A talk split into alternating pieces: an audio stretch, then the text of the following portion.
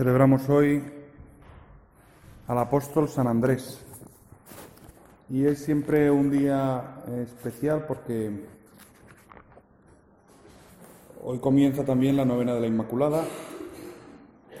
Estos nueve días que dedicamos a honrar a nuestra Madre, a demostrarle también que, que la queremos. Y va a empezar también el Adviento, que es un tiempo de preparación para la llegada de nuestro Señor. Y, pensaba que en ese clima nos puede ayudar recordar aquellas palabras de San Pablo a los romanos, cuando en la segunda parte de la carta, que describe un poco el vivir según la caridad, les dice que la caridad esté libre de hipocresía, abominando el mal, adhiriéndoos al bien, amándoos de corazón unos a otros con el amor fraterno, honrando cada uno a los otros más que a sí mismos. Muy bonito, como en pocas pinceladas San Pablo va describiendo lo que es o lo que debería ser la vida de un cristiano. Amándoos de corazón unos a otros con el amor fraterno, honrando cada uno a los otros más que a sí mismo. Como que el deber de mi vida es honrar a las demás más que estar preocupada de mí misma. Alegres en la esperanza, pacientes en la tribulación, constantes en la oración. Este, esta tríada tan tradicional en la historia de la Iglesia spe gaudentes, in tribulazione pacientes, oración instantes, alegres en la esperanza, pacientes en la tribulación, constantes en la oración. Quería fijarme en estas tres porque me parece que nos sirven para considerar la figura de San Andrés, considerarla también la figura de nuestra Madre, pues en este momento del año. Primero dices, pega audentes, alegres en la esperanza, no alegres en lo que ya tienes. Estar alegre en lo que tenemos es lo normal. La alegría como sentimiento es, em, es la respuesta nuestra al tener un bien. Cuando uno tiene un bien, está alegre. Y por eso cuando ves a alguien muy contento, le dices, ¿por qué estás tan contento? Porque te das cuenta que ha pasado algo bueno que tiene algo bueno, que algo ha pasado. Espera audentes. En cambio, aquí es alegres en lo que esperas. Que también en lo que esperamos puede haber mucha alegría.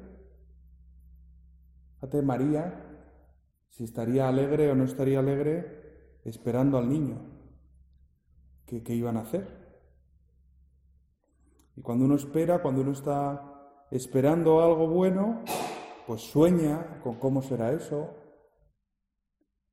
rezas para que, bueno, para que no pase nada, para que vaya todo muy bien, y en el fondo estás ya como impaciente porque llegue el momento. Creo que a lo mejor la fiesta de los Reyes Magos casi es más todo lo de antes que los regalos mismos. ¿No? O sea, los niños la fiesta de Reyes, ¿cuánto tiempo la están preparando?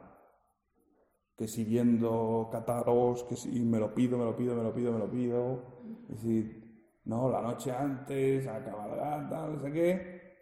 Y luego con el regalo, bueno, pues sí, pero en fin, tampoco. Alegres en la esperanza.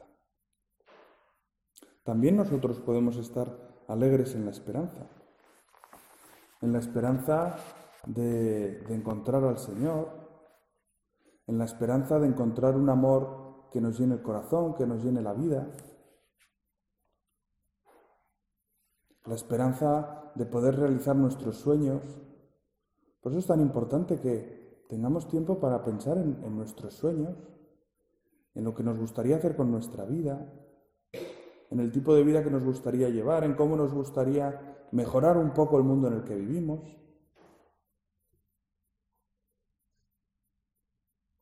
Alegres en la esperanza. Al día siguiente estaban allí de nuevo Juan y dos de sus discípulos. Dos chicos que habían ido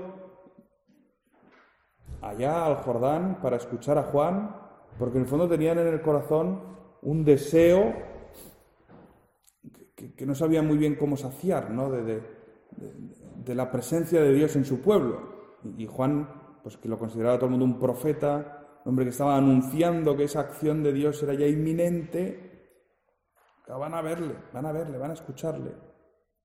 Y están allí días con él. Y estando allí con él, dice, fijándose en Jesús que pasaba, dijo, este es el Cordero de Dios. Los dos discípulos, al oírle hablar así, siguieron a Jesús. Y pensaba yo, ¿con qué alegría irían detrás de, aquel hombre? Por una parte un poco de inquietud por decir, bueno, ¿quién será? ¿Qué es esto que estamos haciendo? Pero por otra parte alegría porque el que habías estado buscando ya está ahí. Y nosotros estamos llamados a buscar a Jesús como le buscó Andrés aquella tarde. Buscar a Jesús. Y para buscar a Jesús y esperarle, y esperarle con esperanza, con alegría, necesitamos también darnos cuenta de lo grande que es, que es Jesús para nuestra vida. Y quizá podemos empezar esta oración hoy con esa petición. Señor, hazme ver lo grande que eres tú. Señor, hazme ver lo importante que puedes llegar a ser tú en mi vida. ¿Hasta qué punto puedes hacer tú de mi vida una vida hermosa, plena, llena de sentido, alegre, Señor, házmelo ver como se lo hiciste ver a Andrés y a Juan que te seguían aquel día, porque se lo había dicho el bautista, seguidle, que es el Cordero de Dios, y iban detrás, con el corazón en, un puño, latiéndoles fuerte, pensando, ¿será Él? ¿Será Él? ¿Será Él? ¿Cómo será, cómo será Israel con, con Él? ¿Cómo será mi vida con Él ya? Nada puede ser igual.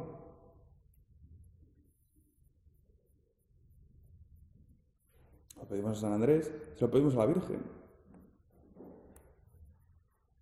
Madre nuestra, que, que tengamos la misma esperanza que tenías tú estos días antes de dar a luz. ¿Cómo sería este niño? ¿Cómo sería la existencia del Mesías? La Virgen no lo sabía, pero lo consideraría. Nosotros podemos pensarlo también. ¿Cómo será mi vida con Jesús? ¿Cómo será mi vida si dejo que Jesús entre en ella? Si dejo que Jesús sea el Señor de mi corazón. Señor, ¿cuántas ocasiones tendré en mi vida de hacer el bien? ¿Cuántas ocasiones tendré en mi vida de repartir luz, de repartir alegría? Spe gaudentes. Y a lo mejor lo pedimos ahora y no lo vamos a ver enseguida. Tendremos que esperar. Y además estamos ahora en un periodo de la vida de preparación, que a veces tiene muy poco que ver con lo que luego haremos, ¿no? Pues, eh, es decir, lo que se estudia en primero de, de medicina tiene muy poco que ver con la práctica médica. Muy poco. Lo que se estudia en primero de derecho, pues hombre, Derecho romano, pues bien, está bien. Pero quizá no es lo que yo me esperaba. ¿no? Ya no te digo las, carreras que, han tenido que, crear a partir de muy poco, ¿no? Pues periodismo, ¿no? Pues historia del periodismo. Pues entre eso y lo que yo quiero hacer. Y por eso, si en lugar de centrarte en lo que tienes ahora, te centras en lo que esperas, en lo que Jesús nos ha prometido, pues no solo te llenas de la alegría que da esa esperanza, sino que además vives más a fondo tu presente. Y siempre encontramos maneras de empezar a hacer lo que soñamos hacer. Siempre, pues la que, la que quiere cuidar a gente, siempre encuentra maneras para empezar a cuidar gente ya. La que quiere escribir, y pues siempre encuentra maneras para empezar a hacerlo ya. Porque la esperanza tiene una fuerza que nos arrastra. Spega audentes. Alegres en la esperanza, in tribulazione pacientes. En la tribulación, pacientes. Y esto tiene que ver con la esperanza, porque a veces las cosas no son como esperabas. A veces, ¿no? En nuestra vida, pues nos prevemos el futuro, tal, pero luego las cosas no son exactamente como tú esperabas. Vamos, yo creo que el, ejemplo más claro es María y José. ¿Cómo viven las contrariedades María y José? A María que quiere ir a Belén para que el niño nazca en, en la tierra de sus antepasados.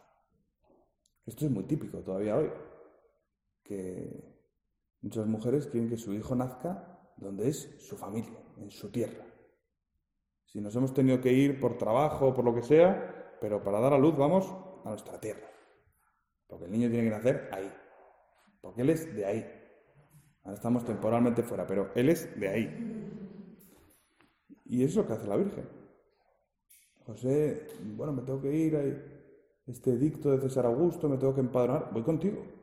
Pero no veis, José, que esto es una ocasión que nos da Dios para que para que su hijo nazca en la tierra de Belén, que es la tierra de, sus antepasados, en la tierra de David. Yo voy también.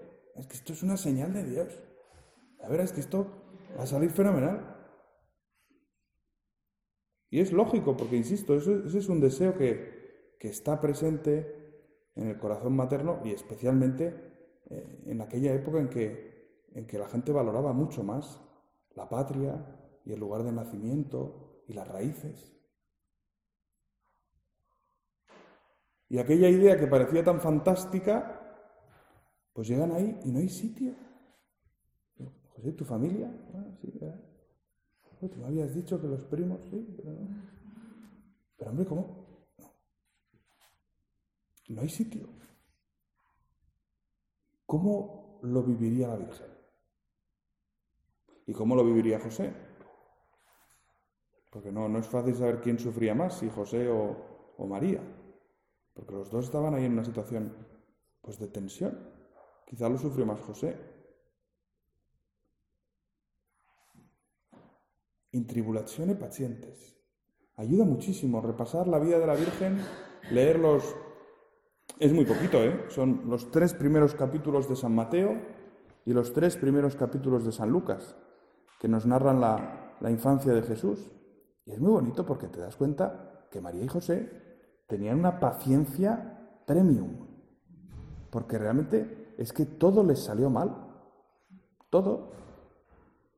O sea, que te vas a dar a luz a un sitio que no hay sitio. Que luego vienen unos reyes impresionantes tal, que te tienes que ir.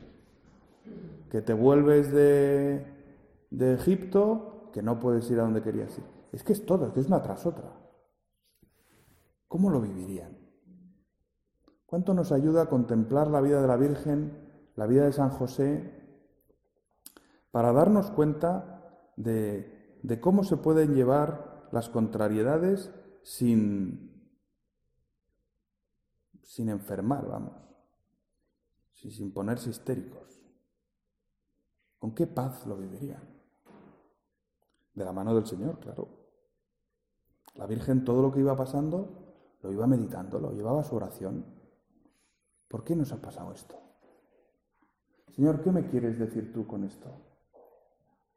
Con la esperanza que yo había puesto en esto, ¿por qué permites que no salga como yo había esperado? La Virgen lo pregunta, lo pone en manos de Dios y lo vive con paciencia. Paciencia que, que viene del latín paciencia, el, que tiene dos partes, la palabra pati y encia. El, encia es como un continuativo, ¿no? Y el, y el pati es sufrir. O sea, la paciencia propiamente es sufriencia. Sufriencia, que es la capacidad de sufrir las contrariedades, la fortaleza para sufrir las contrariedades sin volverme loco. Y eso es la madurez, porque la persona madura es la que se da cuenta que el mundo es imperfecto, que los demás son imperfectos, que ella misma es imperfecta y que sin embargo en todo eso hay mucha bondad. Hay imperfección, sí, pero hay bondad. Y, y más aún, se da cuenta de que sufrimos la imperfección muchas veces que viene del pecado. Y la persona madura no solamente es capaz de ver el bien que hay en las cosas aunque sean imperfectas, sino que es capaz de ver que ese pecado y que esa imperfección pueden ser redimidos. Redimidos. Es un descubrimiento. El Evangelio de Juan nos cuenta esa otra escena en que aparece Andrés después de que han entrado bueno, Jesús ha resucitado a Lázaro antes de entrar a Jerusalén. O sea, la gente en Jerusalén ya está comentando lo que ha pasado. Ha resucitado a Lázaro. Y por eso cuando Jesús se acerca a Jerusalén, entra triunfalmente. La gente le hace la ola cuando pasa Jesús. Y le tiran ahí sus mantos para que pise, para que no pise sobre tierra, sino sobre mantos. O sea, tú imagínate que coges tu abrigo y lo tiras al suelo para que un burro lo pise. Hombre, eso demuestra que la persona que va encima de ese burro te importa mucho. Porque lo normal es que tu abrigo no lo tires al suelo. Es lo normal. Pues la gente lo tiraba al suelo para que aquel pollino pisara como en una alfombra. Porque el que iba a entrar era el Mesías. El que resucita a los muertos. Es un momento, esperanza, pero cósmica. Bueno, la esperanza que tenían ya en aquellos tres años con Jesús, digamos que aquí, es que parece que la cosa va bien. O sea, que es que ha resucitado un muerto y es que estamos entrando en Jerusalén por todo, vamos, por la puerta grande. Y entonces se le acercan a Andrés, no, se le acercan a Felipe, unos griegos que quieren ver a Jesús. Los griegos que eran también como lo top. Como si te viene aquí una gente de Harvard que quiere, quiere ver a no sé quién. Y claro, Felipe, Felipe se pone nervioso y dice, bueno, bueno, que es que los griegos quieren ver a Jesús. Y Felipe vino y se lo dijo a Andrés. Y Andrés y Felipe fueron y se lo dijeron a Jesús. Jesús, que hay unos griegos que quieren verte. Y Jesús les contestó, ha llegado la hora de que sea glorificado el Hijo del Hombre. Tenéis razón, tenéis razón. Ya llega el momento de mi glorificación. Lo que habíamos estado esperando por fin va a suceder. En verdad, en verdad os digo que si el grano de trigo no muere al caer en tierra, queda infecundo. Pero si muere, produce mucho fruto. El que ama su vida, la perderá. Y el que aborrece su vida en este mundo, la guardará para la vida eterna. Claro, les descoloca. Vamos a ver, no te van a glorificar porque te pones a hablar de la muerte. ¿Por qué nos dices que hay que perder la vida? Les está preparando para la cruz. Y, y San Andrés en ese momento, pues claramente se llevó un chasco porque él esperaba que por fin su maestro iba a ser conocido en el mundo entero y su maestro lo que le dice es que hay que perder la vida, que hay que morir. Lo que está haciendo Jesús es prepararles para lo que van a vivir en muy poquitos días. Les está intentando explicar el sentido de la cruz, que es una muerte, pero no es una destrucción absurda, sino que es como el grano de trigo que muere para dar vida. La paciencia cristiana tiene que ver con la ciencia de la cruz, con descubrir que lo que sufrimos, las injusticias que sufrimos, el dolor que sufrimos, son o pueden ser un camino de vida, de dar vida. A través del dolor, dar la vida. Y por eso aprendemos a a ser pacientes en la tribulación. San Andrés luego, después de la ascensión de Jesús y de Pentecostés, predicó por tierras de, de habla griega, por lo que hoy es Turquía, y, por eso sus, sus restos se conservan en Constantinopla. La Iglesia Ortodoxa se considera heredera de San Andrés.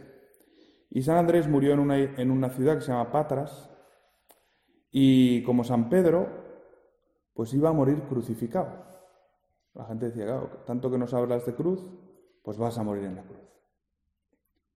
Pero también como San Pedro, San Andrés pidió que, que la cruz no fuera igual que la de Jesús, porque él no se veía digno de morir en una cruz como la de Jesús. Y entonces le hicieron una cruz en forma de, de X, que es la cruz de San Andrés, se ha llamado así. Y cuenta la tradición que cuando San Andrés se acercaba al lugar en que iba a ser sacrificado, vio aquella cruz y se puso a rezar. Y dijo, oh buena cruz, que fuiste embellecida por el cuerpo de mi Señor, tantas veces deseada, solícitamente querida, buscada sin descanso y con ardiente deseo preparada. Recíbeme de entre los hombres y llévame junto a mi Maestro, para que por ti me reciba aquel que por ti me redimió. Yo voy a la cruz para unirme a Jesús y para que por medio de la cruz me reciba Jesús, que murió por mí por medio de la cruz. Es una oración preciosa y que nos ayuda a vivir el sufrimiento como, como un cristiano, que ve en él todo el sentido. Porque sabe que el sufrimiento no es simplemente una cosa que pasa, no es simplemente un fallo en el sistema, ¿no? Pues como cuando se te estropea el ordenador y pone error, ¿no? El error este de internet 404, que no sé cuál es, pero siempre sale ahí, ¿no? 404 error. El sufrimiento no es que sea un error sin más. El sufrimiento lo ha causado el pecado. Por eso el sufrimiento es un signo de la presencia del pecado. Y por eso mismo el sufrimiento es una ocasión que tenemos para unirnos a quien ha redimido el mundo del pecado.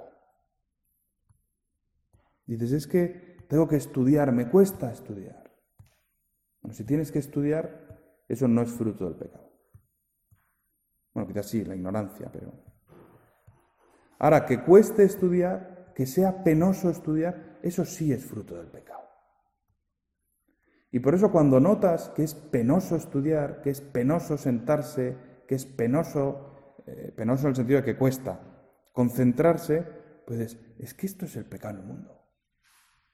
Y por eso puedo unirme a Jesús en la cruz y decir, Jesús, me gustaría sufrir esto que me cuesta contigo.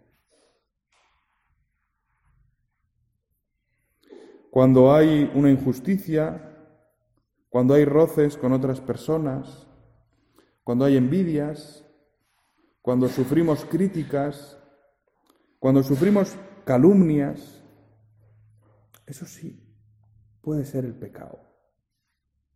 Y si es el pecado, si reconoces que tú eres inocente y que estás sufriendo injustamente, pues en lugar de desesperarte y llorar, cógete un crucifijo y dale un beso. Y Jesús, me gustaría sufrir esto como tú sufriste la cruz. Y entonces sufrirás eso con paciencia, con sufriencia, con la ciencia de la cruz. Y ese sufrimiento tuyo, injusto, absurdo, que no hay por dónde cogerlo, se convierte en fuente de vida para ti y para esas otras personas que ven que hay una persona inocente que está sufriendo pacientemente como Jesús. Diu desiderata, tantas veces deseada, solícitamente amada. Quizá lo que tenemos que pedir nosotros es al Señor que nos ayude a, a desear la cruz así, a amar la cruz así, a buscar la cruz así, a preparar la cruz así. Señor, porque yo sé que yo no, yo no la deseo particularmente la cruz. No es una cosa que lo estoy deseando. Es más, muchas veces me desespero. Me desespero. En cambio te pido a ti, Señor, que mantengas mi esperanza también en la cruz. Como tú mantuviste tu esperanza en la cruz. Como la Virgen mantuvo su esperanza en la cruz. Como la Virgen mantuvo su esperanza de que aquel hijo suyo iba a ser el Mesías cuando veía tantas cosas en contra.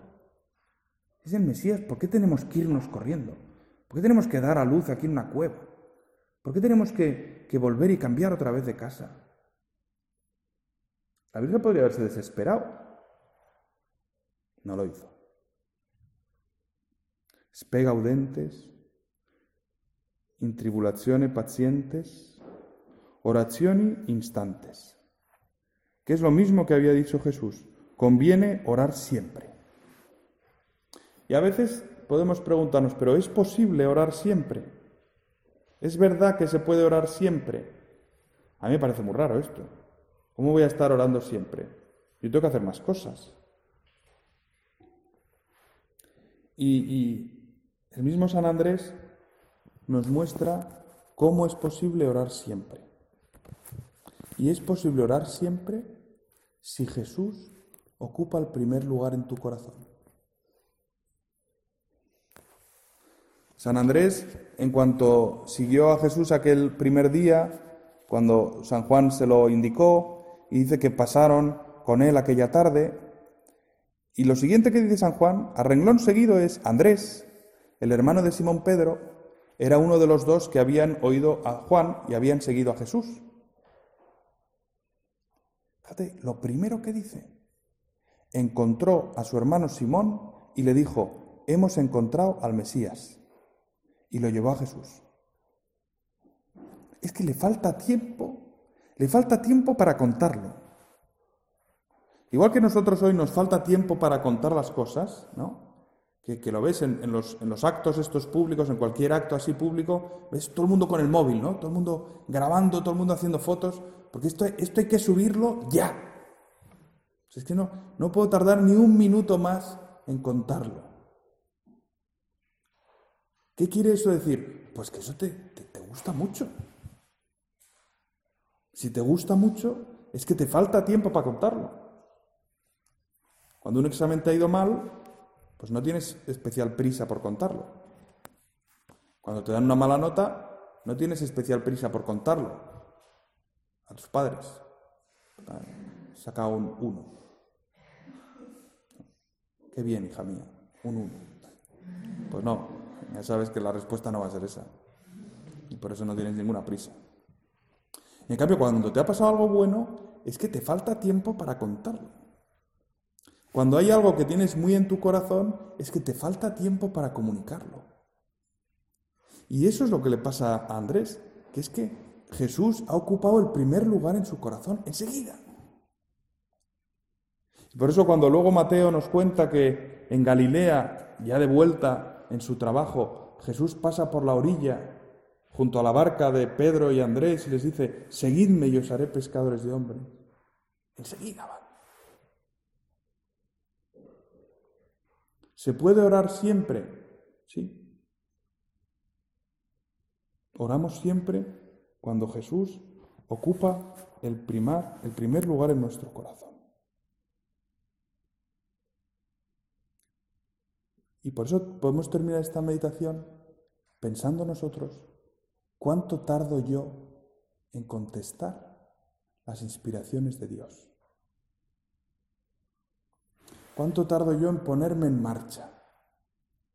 ¿Cuánto tardo yo desde que se me ocurre que podría ponerme a trabajar hasta que de verdad empiezo? ¿Cuánto tardo yo desde que empiezo a, a moverme para empezar a rezar o se me ocurre que podría rezar un rato hasta que me pongo? ¿Cuánto tardo yo desde que se me ocurre que podría ayudar a esta hasta que la ayudo?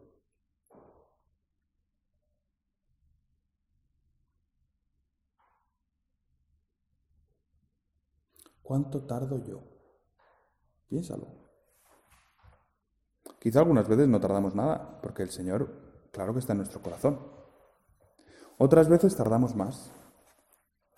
Y podemos pedirle al Señor, Señor, que estés más presente en mi corazón. Que, que de verdad seguirte sea lo que más quiera. Y que encuentre la alegría de seguirte. La alegría de seguirte, la misma que encontró Andrés, la misma que encontró la Virgen.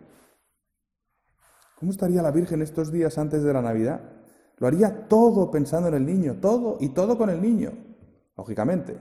Lo llevaba en, en en su seno, tendría una barriga de embarazada, pues supongo que con una barriga de embarazada es difícil que te olvides del niño.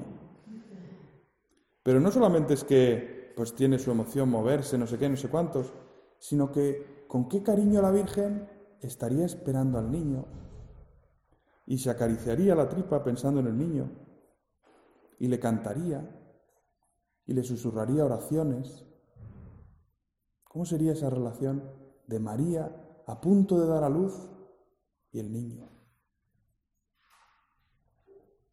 Todo con Jesús, todo por Jesús. Y la Virgen llena de alegría en la esperanza. Todavía no había visto al niño, pero lo esperaba con una alegría.